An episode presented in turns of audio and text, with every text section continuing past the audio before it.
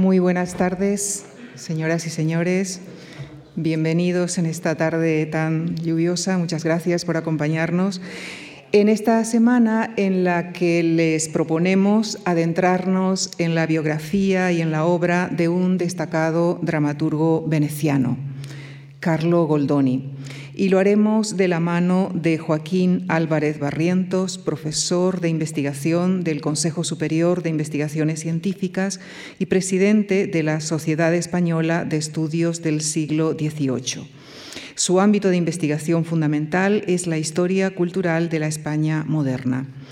De entre sus publicaciones destacamos algunos de sus libros que tienen una relación más directa con el tema y la época que nos ocupa, como por ejemplo Los hombres de letras en la España del siglo XVIII, Apóstoles y Arribistas, El crimen de la escritura, una historia de las falsificaciones literarias españolas, el actor borbónico, 1700-1833, y también es autor de la novela Una historia de impostores.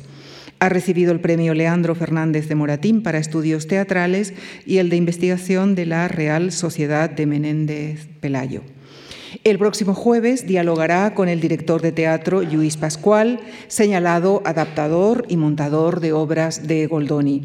Y en la conferencia de esta tarde se referirá a la biografía y al papel destacado de la obra de Goldoni en el teatro de su época. Con nuestro agradecimiento les dejo con el profesor Joaquín Álvarez Barrientos. Muchísimas gracias.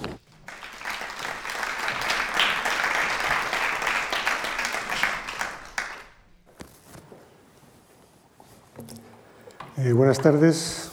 Gracias, Lucía, por tus amables palabras. Gracias a la Fundación Marc por la invitación para participar en este ciclo de conferencias. Y por supuesto, gracias a ustedes, aunque no los veo, eh, por estar aquí justamente hoy, que parece que está lloviendo bastante, bastante fuera. Eh, en efecto, voy a hablar sobre Carlo Goldoni, eh, un personaje no tan conocido seguramente como debiera, de manera general, por supuesto, que fue uno de los hombres que llevó adelante eh, el arte nuevo en la manera de representar a los, eh, a los conciudadanos, a sus conciudadanos, en, el modo de mostrar las tensiones que se estaban dando en el siglo XVIII en una sociedad en cambio, una sociedad eh, a la que nosotros le debemos mucho, porque no solo cronológicamente somos deudores del siglo XVIII, sino que somos deudores del siglo XVIII porque en esa época comienza a haber todo un lenguaje emocional, un lenguaje político, un lenguaje ideológico que tiene mucho que ver con el que utilizamos hoy en día. Eh, de manera que él, junto con otros en Europa, fue de los que eh, llevaron adelante este proceso de transformación del arte, en su caso del teatro, de transformación en un instrumento de representación del tiempo en el que vivía. Carlo Goldoni eh, nació en Venecia en 1707 eh, dentro de una familia acomodada. Eh, su abuelo era abogado, su padre era médico, aunque según cuentan las crónicas era muy aficionado a las diversiones, al entretenimiento y fue precisamente la madre, la madre de Goldoni. Las mujeres en la vida de Goldoni van a tener bastante una influencia y una importancia eh, decisiva. Fue la madre de Goldoni la que se ocupó de educarlo. Eh, educarlo de manera que él estudió, estudió muchas cosas, estudió eh, filosofía, estudió retórica, estudió humanidades, estudió filosofía, leyó a los clásicos, los clásicos teatrales, leyó, a Terencio, a, Plauto, a Aristófanes y además asistía mucho al teatro, junto con su familia. De hecho, en un momento de su vida, cuando es relativamente joven, se escapa de Venecia con una compañía eh, de actores para probarse él como, como actor y se da cuenta de que no tiene cualidades interpretativas, de modo que vuelve a Venecia y continúa estudiando Derecho. Estudia Derecho, eh, se recibe como abogado, eh, trabaja como abogado bastante tiempo y durante unos años también compagina la actividad eh, de, abogado con la de dramaturgo. aunque su madre intentó corregirlo y llevarlo por el buen camino, la influencia de su padre es también bastante notoria, de modo que Goldoni era muy aficionado al juego. Tuvo Tuvo bastantes problemas eh, a lo largo de su vida con el juego por las deudas y por cuestiones relacionadas con, eh, con el juego, pero también con las mujeres, como he dicho. Era un mujeriego eh, hasta el punto de que en el año 1732 tuvo que huir de Venecia por cuestiones de faldas, por cuestiones de haber, haber dado palabra de matrimonio y no llevarlo adelante, por diferentes escándalos. En 1736 se casa con la hija de un notario, como él mismo dice, con la intención de normalizar su vida, de estabilizar su vida, pero el matrimonio no sirvió para esto y continuó teniendo eh, bastantes amoríos a lo largo de su vida. Después diré por qué las mujeres fueron importantes en su vida y en su trabajo. En 1762 eh, marcha a París eh, se encuentra en una situación bastante difícil en Venecia, está cansado, luego hablaré de ello más, más detalladamente, está cansado de la relación que tiene con el mundo del teatro en Venecia y piensa que en París, donde le han hecho un contrato, eh, va a poder mejorar. Llega a París, como digo, en 1762 para trabajar en el Teatro de los Cómicos Italianos. Aquí tienen una representación de ese teatro pero eh, le habían ofrecido un contrato por dos años, se quedará al final 30, pero malviviendo, como contaré después, y sobre todo teniendo toda una serie de grandes problemas con los actores, con los directores, con los cómicos, etcétera, etcétera. Tuvo pocos éxitos eh, en, las representaciones teatrales, eh, tuvo, por el contrario, muchas peleas con los, con los actores, hasta el punto de que eh, consiguió abandonar el teatro y dedicarse a gestionar los, eh, espectáculos, perdón, los espectáculos que Luis XV eh, ofrecía en Versalles. También fue profesor de italiano de la hermana.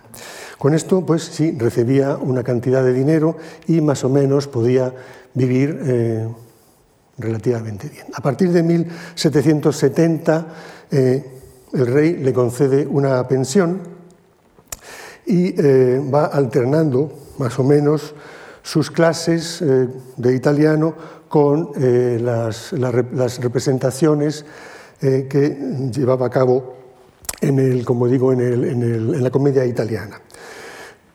Su salud va declinando, en un momento se quedará prácticamente ciego, con lo cual no puede escribir, no puede leer, intenta publicar un, periódico para, ayudarse, eh, pero el periódico es un, es un fracaso, fracasa en el proyecto y en 1784 comienza la redacción de sus memorias que publica en 1887 en francés.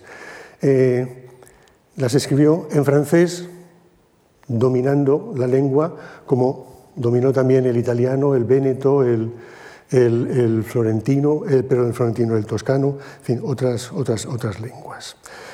Eh, esa pensión que se le había ofrecido en 1770 se le retira en 1792 con, con la Revolución Francesa momento en que su salud se agrava y muere al año siguiente, en 1793, el 3 de febrero. Eh, es enterrado en una fosa común, eh, pero paradójicamente, ese mismo día, 6 de febrero, se le restituye la pensión. A, grandes rasgos, esta es la biografía de eh, Goldoni para situarlo en el tiempo. Un poco algunas de sus eh, peripecias. Bien, dije que nació en Venecia. Hemingway en su novela famosa decía que París era una fiesta. En el siglo XVIII, Venecia era una fiesta. Además del carnaval, por supuesto, eh, había numerosísimos eh, actos, excusas para tener fiesta. Las celebraciones religiosas, las festividades religiosas, la llegada y la entrada de embajadores, eh, los desposorios del mar, que era una fiesta muy importante, las apariciones del Dux en su gran, eh, en su gran canoa, no, en su gran... Muchas gracias, en su gran, en su gran góndola.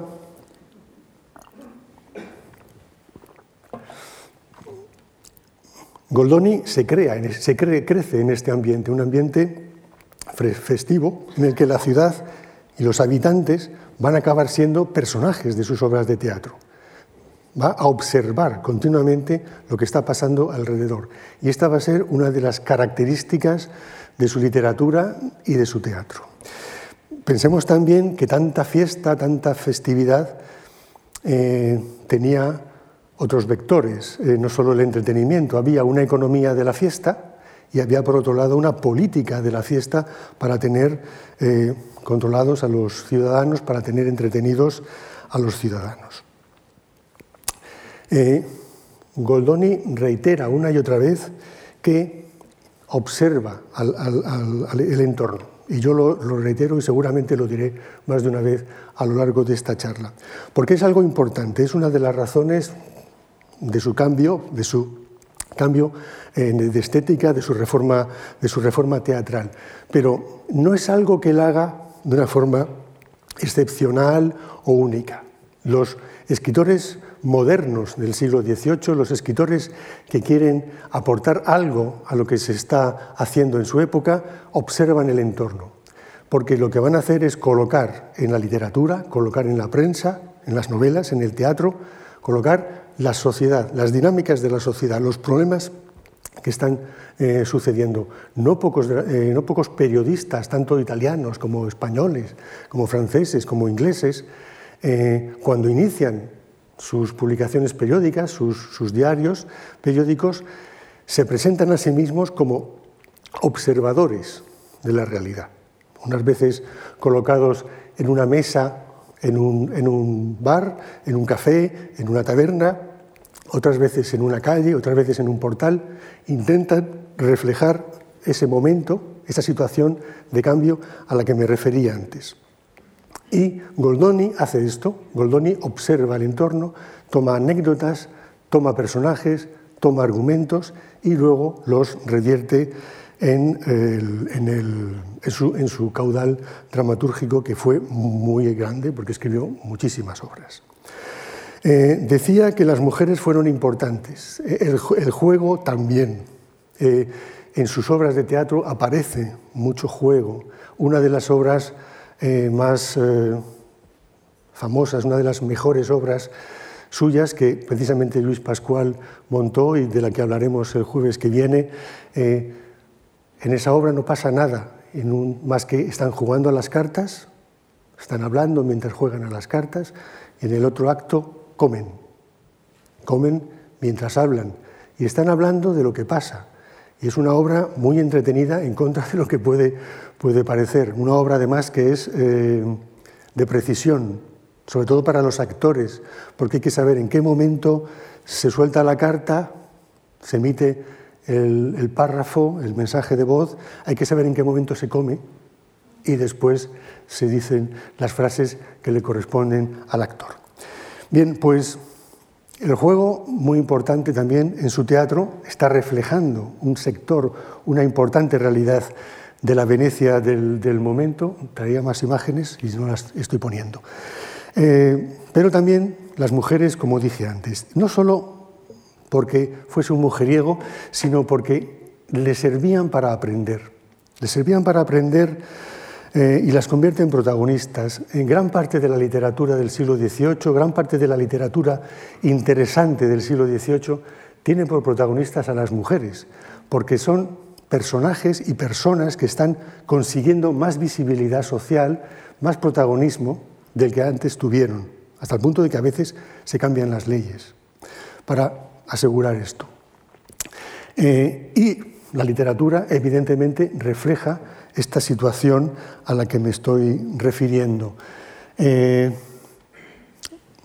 algo que tiene que ver con el crecimiento de la burguesía, que va a ser el sector social más representado en las obras de Goldoni y de tantos otros. Eh, cuando esa burguesía ya se asienta en el siglo XIX, se vuelve absolutamente, si no absolutamente, sí, predominantemente conservadora.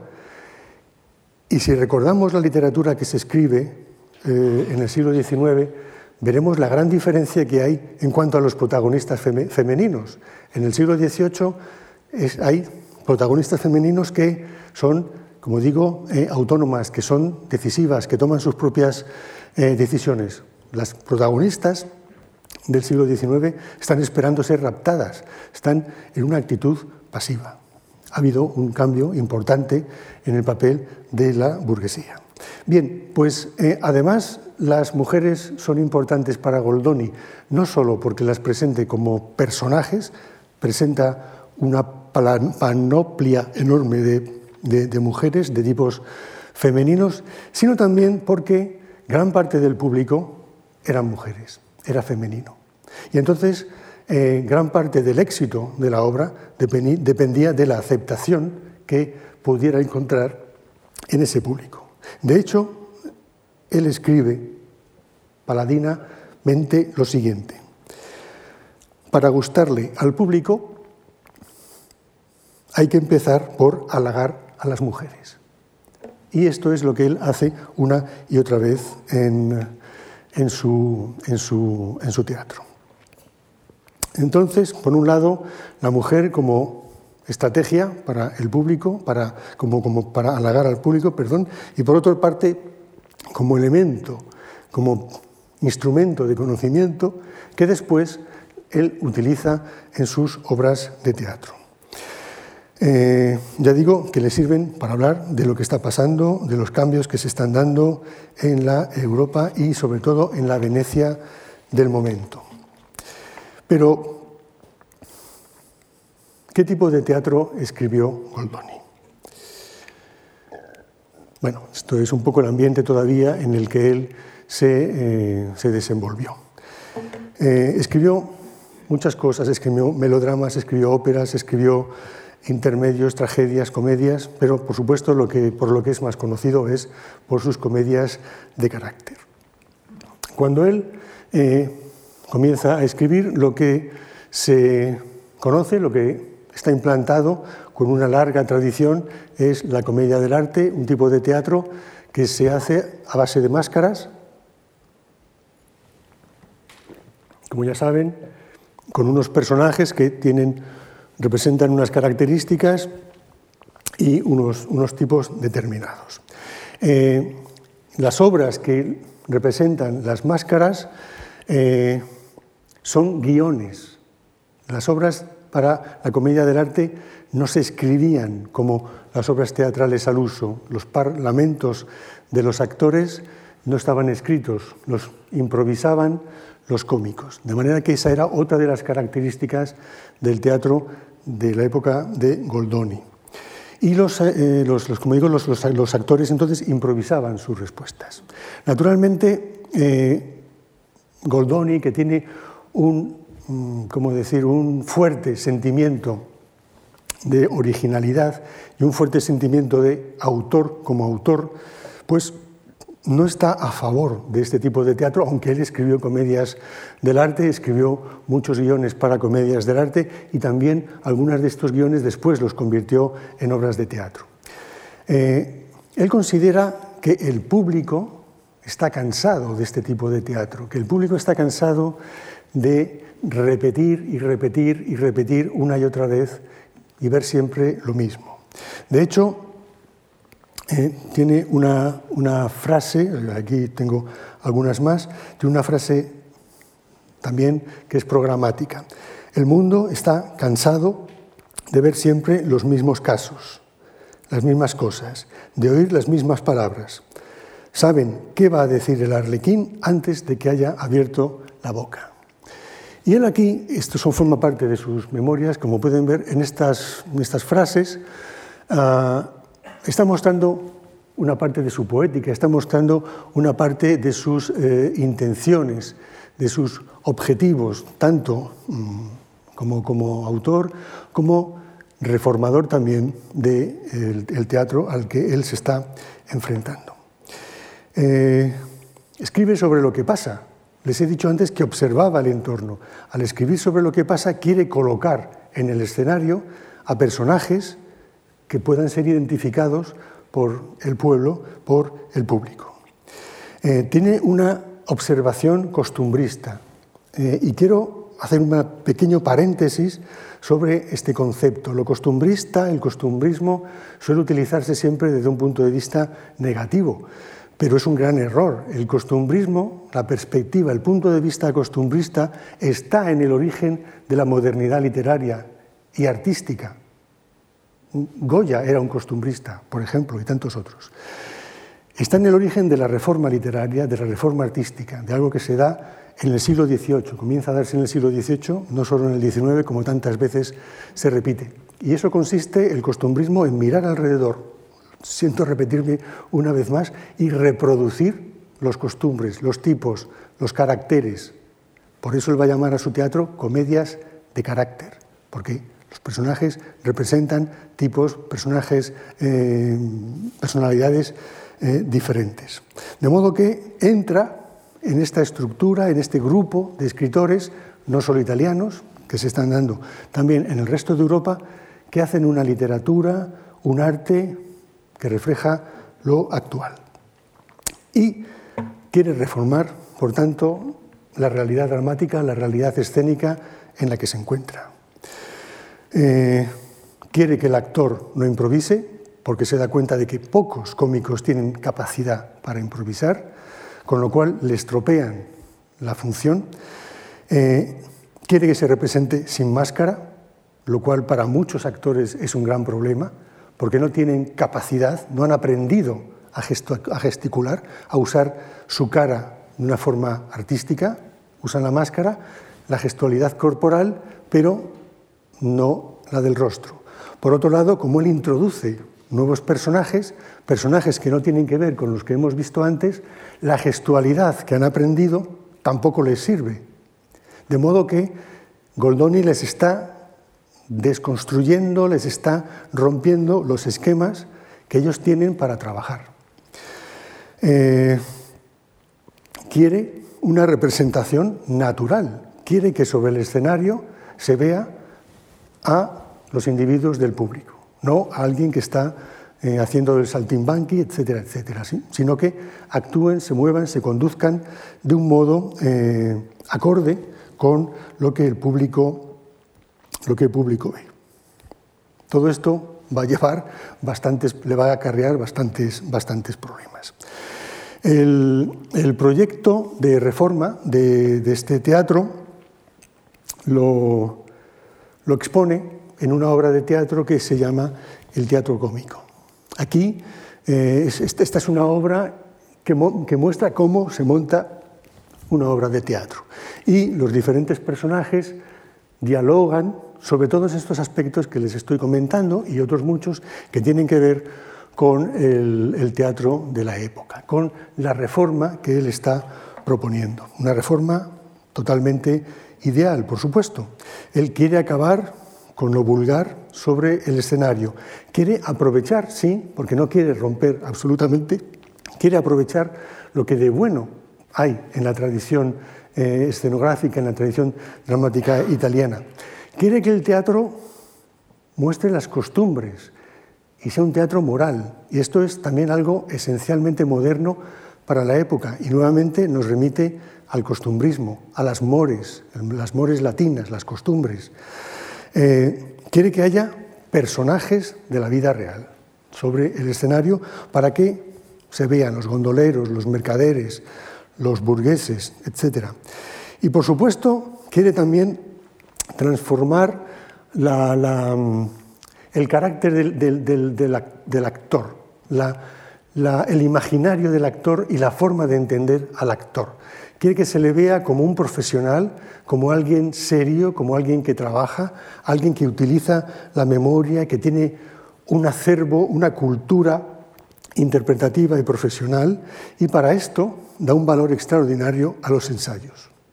Claro, mucho más fuerte si consideramos que los personajes van a ser así, van a ser estos, y se van a mover eh, de una forma que tiene poco que ver con la gestualidad de la comedia de magia. De modo que él va a promover una nueva imagen de lo cómico y del cómico como alguien profesional, respetable y estudioso.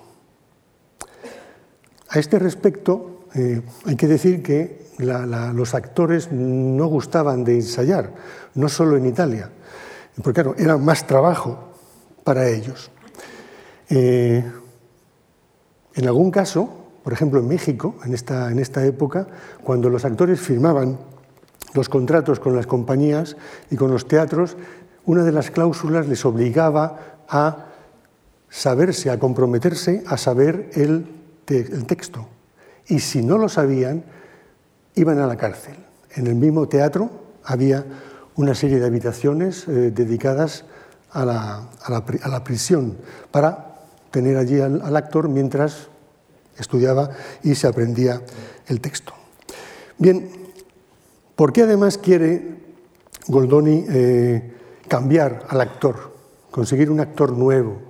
Porque él está produciendo un teatro nuevo y necesita unos instrumentos, unos elementos que son los actores, que representen su nuevo teatro, que representen su nuevo teatro según eh, las coordenadas de naturaleza, de naturalismo, de naturalidad, de buen gusto de la clase media que él está intentando eh, reproducir. Porque si no tiene esos buenos instrumentos, si no tiene esos buenos actores, eh, con mucha seguridad la, obra va a ser un fracaso y él mismo se va a ver de mediado, se va a ver perjudicado por por ellos en su, en su, propio, su propio, beneficio. Bien, ah, esta imagen que él propone en 1750 de los, de los actores en, este, en, esta obra y en otras también, pero bueno, básicamente, básicamente en esta, esta imagen eh, ideal fue cambiando con los años. Eh, Goldoni, hasta que se va a París en el año 62, Eh, trabaja en Venecia, trabaja en Milán, en diferentes sitios, y siempre se pelea con los actores, porque a todas partes donde va quiere llevar esta reforma, y en todas partes se encuentra con la resistencia de muchos de ellos, no, de todos, pero sí de, muchos, tanto por la manera de interpretar como por los temas eh, que trata en las comedias. De manera que el hartazgo suyo va siendo eh, cada vez mayor. Y una de las razones por las que se fue a París es esta. Piensa que en París, de la que tiene una imagen ideal, como, como muchos en la época, un lugar en el que va a conseguir eh, triunfar, va a conseguir llevar adelante sus reformas, etcétera, etcétera. Aquí en España pensaban lo mismo, que París era la panacea, era el, ejemplo que había que imitar, y la verdad es que no era así. Tenían los mismos problemas que en el teatro, desde luego, los mismos problemas y los mismos tics y, lacras que en, otros lugares, eh, él se va pensando que con los actores de allí va a poder trabajar mejor. Pues bien, cuando lleva ya allí un par de años, en 1764, en una carta escribe lo siguiente, los cómicos siguen con sus habituales impertinencias hacia mí, producidos o por la ignorancia o por el amor propio o por la envidia de quien vale más que ellos y se destaca más al interpretar mis obras. He sufrido mucho. Al final, viendo, a quien, viendo que quien manda no sabe o no quiere ponerles freno, he solicitado mi despido para Pascua. Evidentemente, la tensión debía ser enorme para abandonar su trabajo, aquello que le estaba manteniendo. Y al año siguiente, en 1765, vuelve a escribir, Dios me ha liberado de los cómicos. Ahora estoy en la corte con un cargo más honroso y conveniente para mi situación. Ese cargo es el que me he referido antes de gestor de los eh, espectáculos en Versalles. Estuvo durante unos años. Eh, esta comedia, la comedia programática y el teatro cómico, eh, sufrió evidentemente muchas críticas. Además, consiguieron que se representara muy pocos días. Sus enemigos consiguieron que se representara muy pocos días. En ella se oponía directamente a la comedia del arte y producía, proponía un teatro realista, un teatro, eh, bueno, que estaba, como digo, en las novedades de la época. Eh, él quería abandonar convenciones, él quería un teatro que fuese edificante para las familias. Y esto tiene también mucho interés porque significa un cambio en el punto de vista de cómo había que estar en el teatro y de para qué servía el teatro. Y es un cambio que se, que se ve en toda Europa también. Aquí en España tenemos muchísimos ejemplos de cómo está cambiando esta perspectiva, sobre todo a partir de los años 60 del siglo XVIII. Y es un cambio que tiene que ver con que cada vez se va teniendo más tiempo libre y las familias pueden acudir a divertirse, a entretenerse, no solo en el teatro, también había otros entretenimientos. Pero ese entretenimiento, esos divertimentos, tenían que ser correctos, tenían que ajustarse al buen gusto, tenían que ser eh, buenos para la familia, tenían que ser entretenidos y además útiles. Entonces, él proyecta esta, esta idea de que su teatro es un teatro para las familias. Tiene que ver también con cómo se entiende la ciudad, la ciudad eh, como un nuevo espacio de sociabilidad y como un nuevo espacio de relación. Eh, estamos en los años en que se urbanizan gran parte de las, de las ciudades europeas y se van cambiando aspectos como las aceras, para que no haya tanta suciedad, o el famoso agua va que se tiraba. Hay que decir que ese agua va, que siempre se dice que era propio de Madrid o de España, era característico de toda Europa y que en España, en Madrid, acabó antes, se prohibió antes, se corrigió antes que en ciudades como Londres, como, como París y otras, a pesar de que eh, una y otra vez se insiste en esto como algo eh, característico o específico de la España y del Madrid del siglo XVIII. Bien, pues tiene que ver con ese cambio también de cómo se entiende la ciudad y de cómo se entiende la sociabilidad, cómo se entiende el nuevo concepto de civilidad, de civilización y de educación. Quería, por tanto, un teatro que diera cuenta de la sociedad contemporánea. Además, había otro elemento fundamental en su reforma, y es que eh, gran parte del teatro de esa época eh, se escribía en Véneto, en el lenguaje de la, zona del, del Véneto, de la Venecia.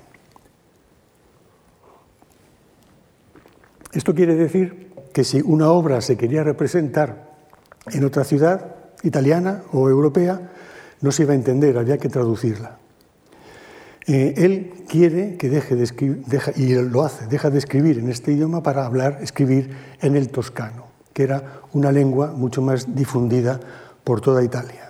De modo que también había un elemento económico importante en su reforma, porque las obras en toscano se iban a vender mejor que las obras en Veneto.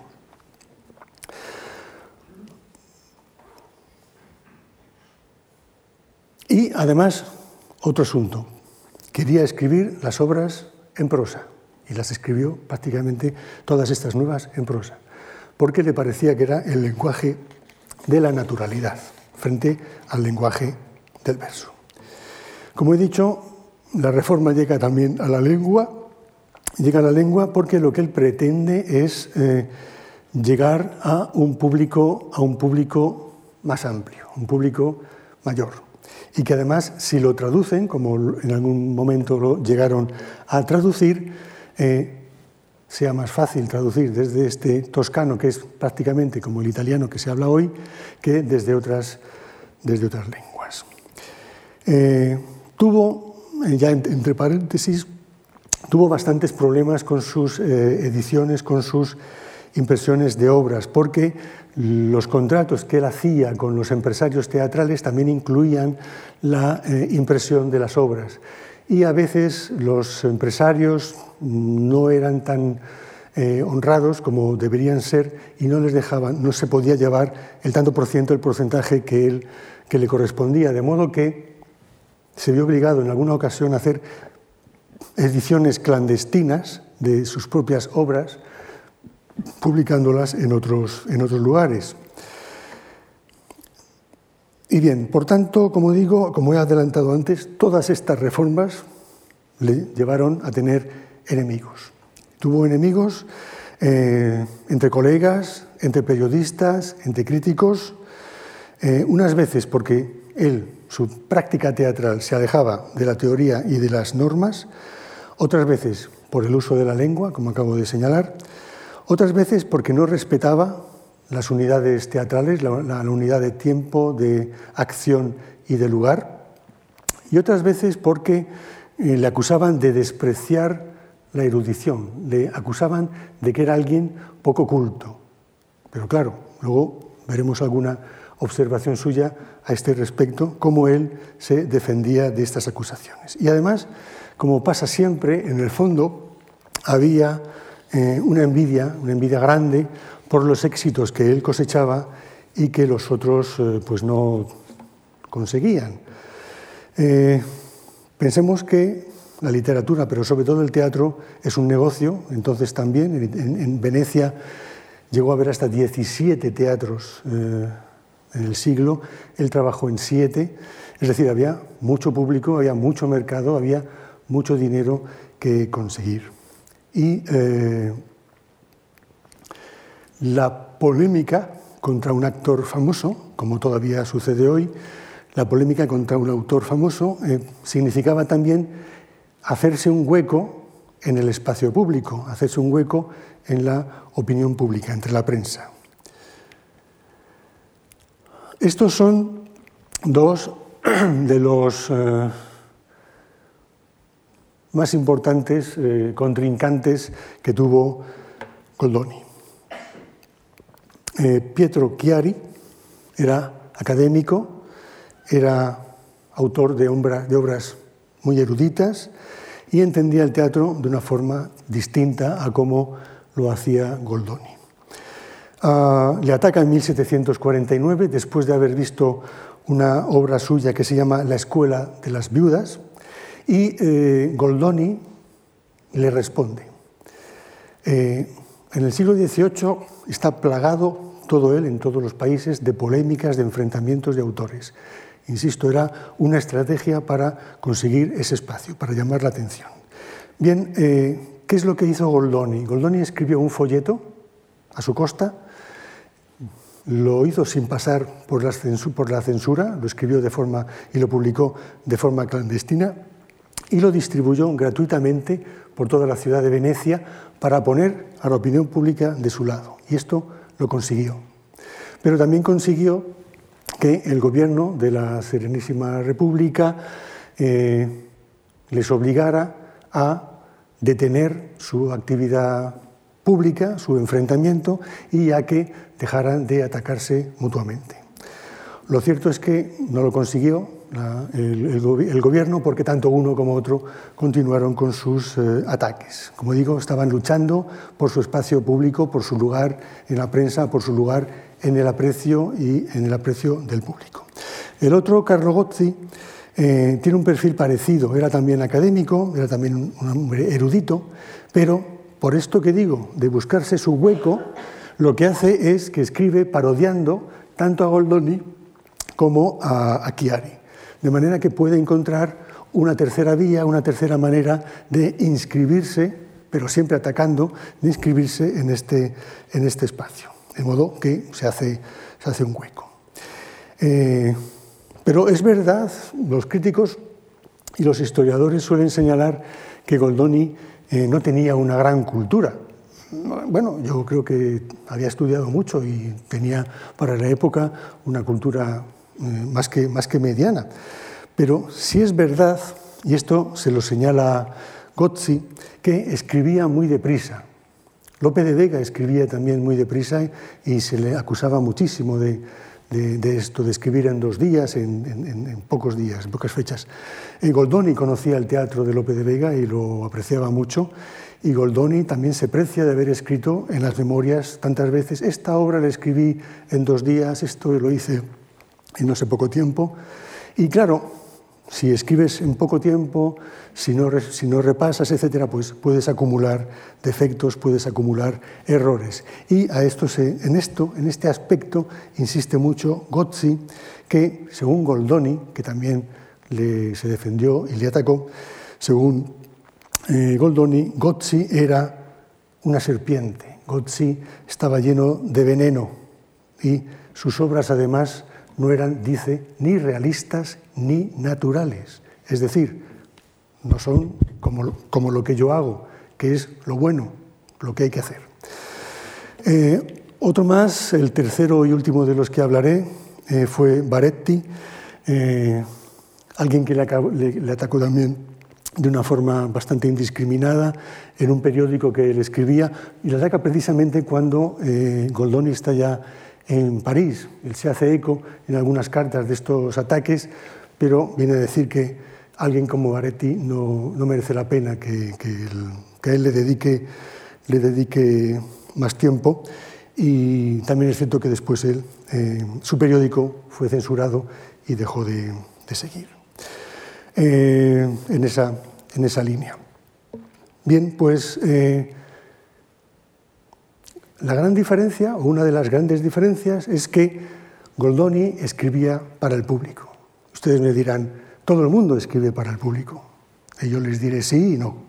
Porque los que tienen otros trabajos, los que en aquella época tenían otros trabajos, eran abogados, estaban, pertenecían a la iglesia, eh, trabajaban en la administración, no necesariamente eh, se preocupaban de ganar dinero con el teatro o con sus obras literarias y no necesariamente escribían para el público. Sin embargo, los que como Goldoni sí querían dedicarse a, vivir de la escritura, escribían para el público.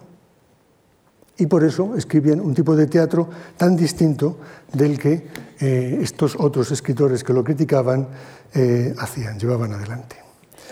El público es importantísimo, evidentemente, para Goldoni. Y lo es eh, por esto que les estoy diciendo, porque escribe para ellos y procura gustarles, procura agradarles, procura que se vean en el escenario de una manera amable. Eh, él observa cómo cambian los gustos. Él es el típico autor que cuando están estrenando, cuando están representando, está escondido entre el público o en una esquina viendo las reacciones de los, de los espectadores, ante qué cosas reaccionan, ante qué otras eh, lo hacen de un modo diferente, cuando un chiste no funciona. En fin, es este tipo de, de hombre de teatro que está dentro del, del, dentro del público. Y ya he dicho, además, tiene en cuenta eh, la influencia del público femenino, tiene en cuenta la variedad de las reacciones, tiene en cuenta las prácticas que se daban dentro del teatro. Él eh, eh, escribe en un momento determinado, al melancólico no le gustan los chistes, al alegre no le gusta la moralidad. Esta es la razón por la que las comedias no tienen nunca el aplauso universal. Muchos aplauden por costumbre, otros por pasión, otros por gusto, otros por obligación y muchos, muchos porque están pagados. Ustedes saben, hasta, hasta el siglo XX, eh, bueno, yo, lo he podido ver, eh, existía la CLAC, la CLAC, en la que había el momento en que había que aplaudir al actor determinado o, el momento determinado de la, de la obra eh, del mismo modo que eh, había que ir al otro teatro a buchear para que no tuviesen el, éxito que se estaba buscando. De modo que eh, sabía lo que hacía y sabía para quién escribía. Eh, él mismo dice en algún momento que los fracasos que ha tenido, que no fueron pocos, porque también se equivocaba, unas veces él y otras veces quien montaba la obra, eh, los, fracasos le servían para conseguir mayor seguridad en sí mismo, para corregir, para esforzarse y, eh, desde luego, para llegar a saber cómo controlar las reacciones de ese público, de ese espectador que era tan importante y tan, tan, interesante, interesante en este sentido también eh, para él. Él escribe en un momento dado, para vengarnos del público, para, para vengarnos del público, no tenemos más remedio que obligarle a que nos aplauda. Y esta frase tiene mucho contenido, implica implica muchas acciones, eh, mucho trabajo por, eh, por su parte.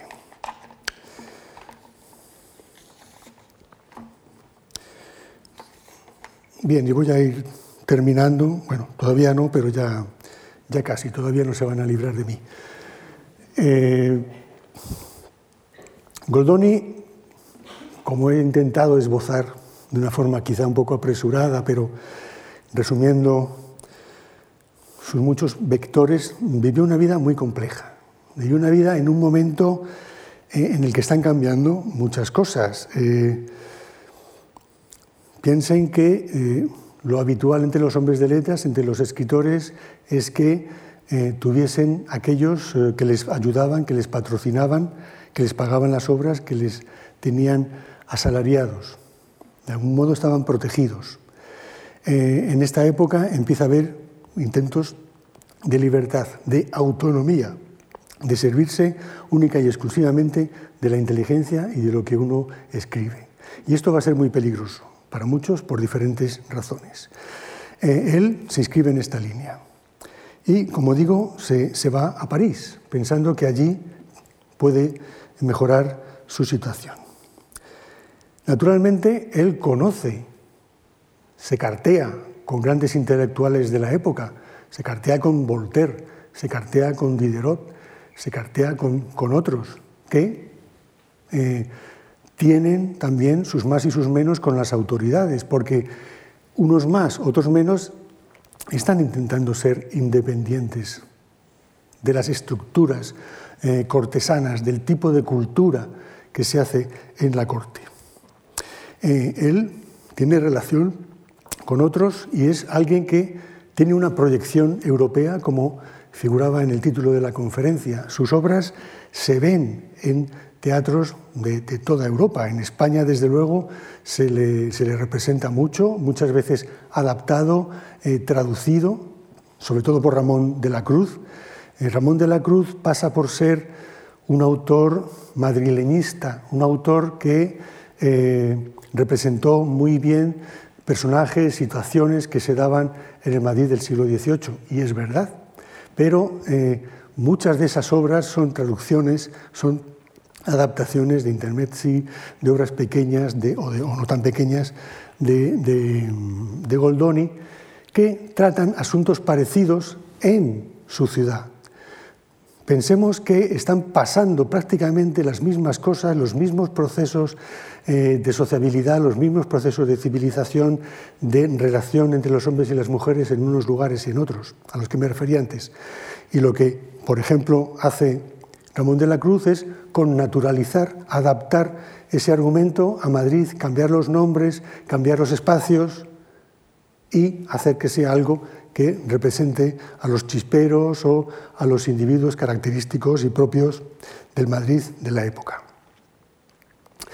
Pero también Moratín, Jovellanos, en fin, otra serie de, autores más conocidos españoles eh, saben de la existencia de Goldoni, hablan de él en sus cartas y, aparte de subir sus obras al escenario, pues también se traducen y también se editan. De modo que Goldoni tuvo una difusión eh, notable en, el, mundo dramático de la, época.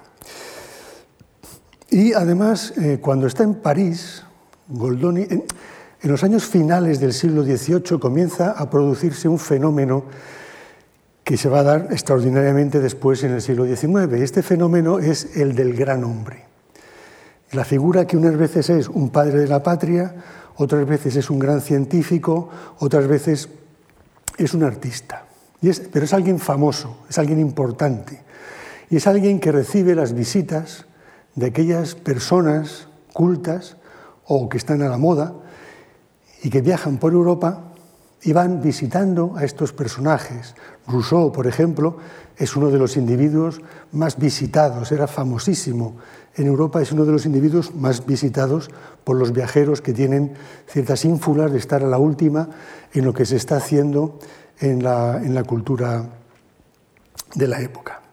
En España pasa también esto. Jorge Juan, el famoso marino, el famoso espía, científico también, eh, Juan Andrés, eh, bien, otros reciben la visita de diferentes eh, personajes. Bueno, pues Goldoni también recibe visita como si fuesen en una peregrinación a verlo. Y en un momento dado recibe la visita de Leandro Fernández de Moratín.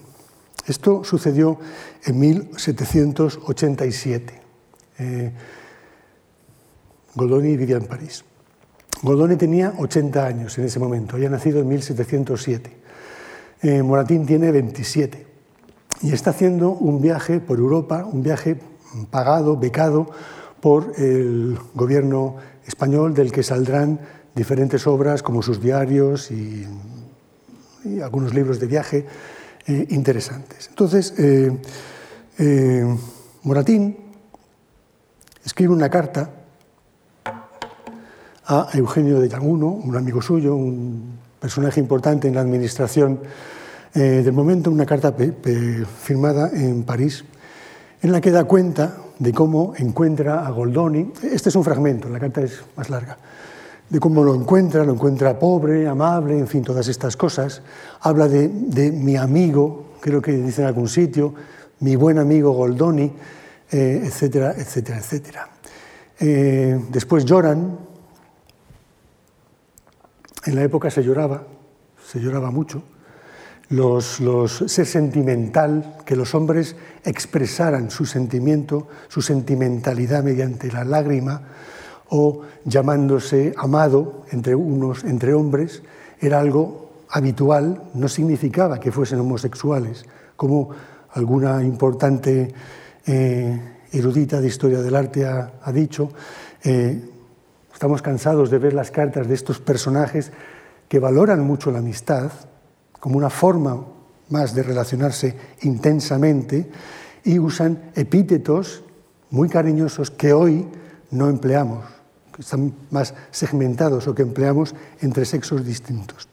Bien, pues lo de llorar, lo de ser sentimental, lo de ser sensible, era algo que estaba de moda entre los hombres, mientras que las mujeres eran mujeres más fuertes, eran mujeres, las llamaban marciales, porque se, apropiaban de caracteres o maneras o conductas que habitualmente se habían eh, dado entre los hombres. Por eso hablaba antes de esos cambios, esas maneras de relacionarse unos con otros. Bien, él aquí describe, eh, cuenta muchas cosas. Habla de la, ingrata, de patria, eh, de cómo él está solo, de cómo mm, morirá solo en otro país que no es, que no es el suyo. Eh, habla nuevamente, como digo, de las, de las lágrimas, de lo mucho que él ha hecho por la nación, por el siglo, por el entretenimiento, por la gloria, etcétera, etcétera.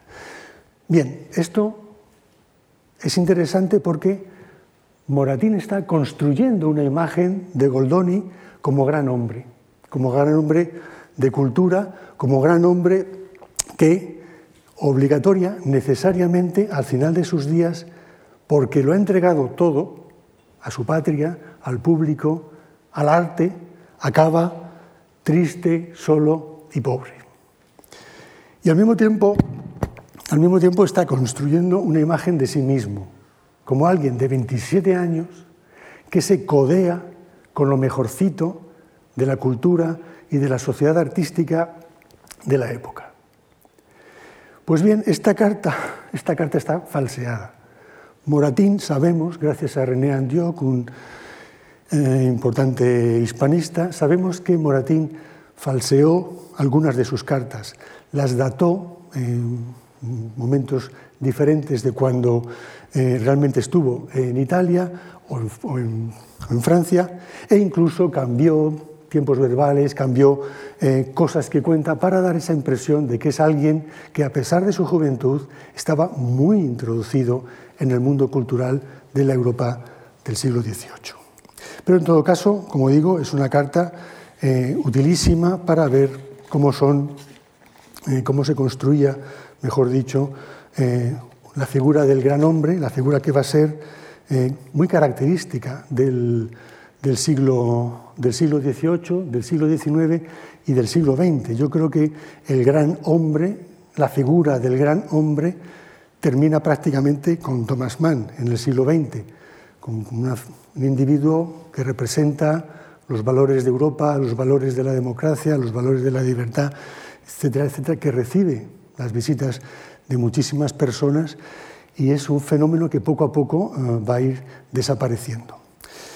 Bien, y ahora ya sí termino con un pequeñito resumen señalando que Goldoni se encuentra, está, estuvo, perdón, en la onda de la modernidad, de la renovación en la literaria, en la vanguardia de la literatura de la época, negociando con la comedia del arte al principio para actualizarla y después para directamente llegar a una representación natural, a un naturalismo eh, que va a ser la, característica de los siglos posteriores, que eh, subió, que proyectó y produjo nuevos escenarios, desde un punto de vista, como he dicho, de la, de la burguesía sobre todo, que intentó que ese que los diferentes grupos sociales se vieran reflejados en la escena, que inventó un nuevo lenguaje, un nuevo lenguaje no solo literario, sino también estético, que tiene que ver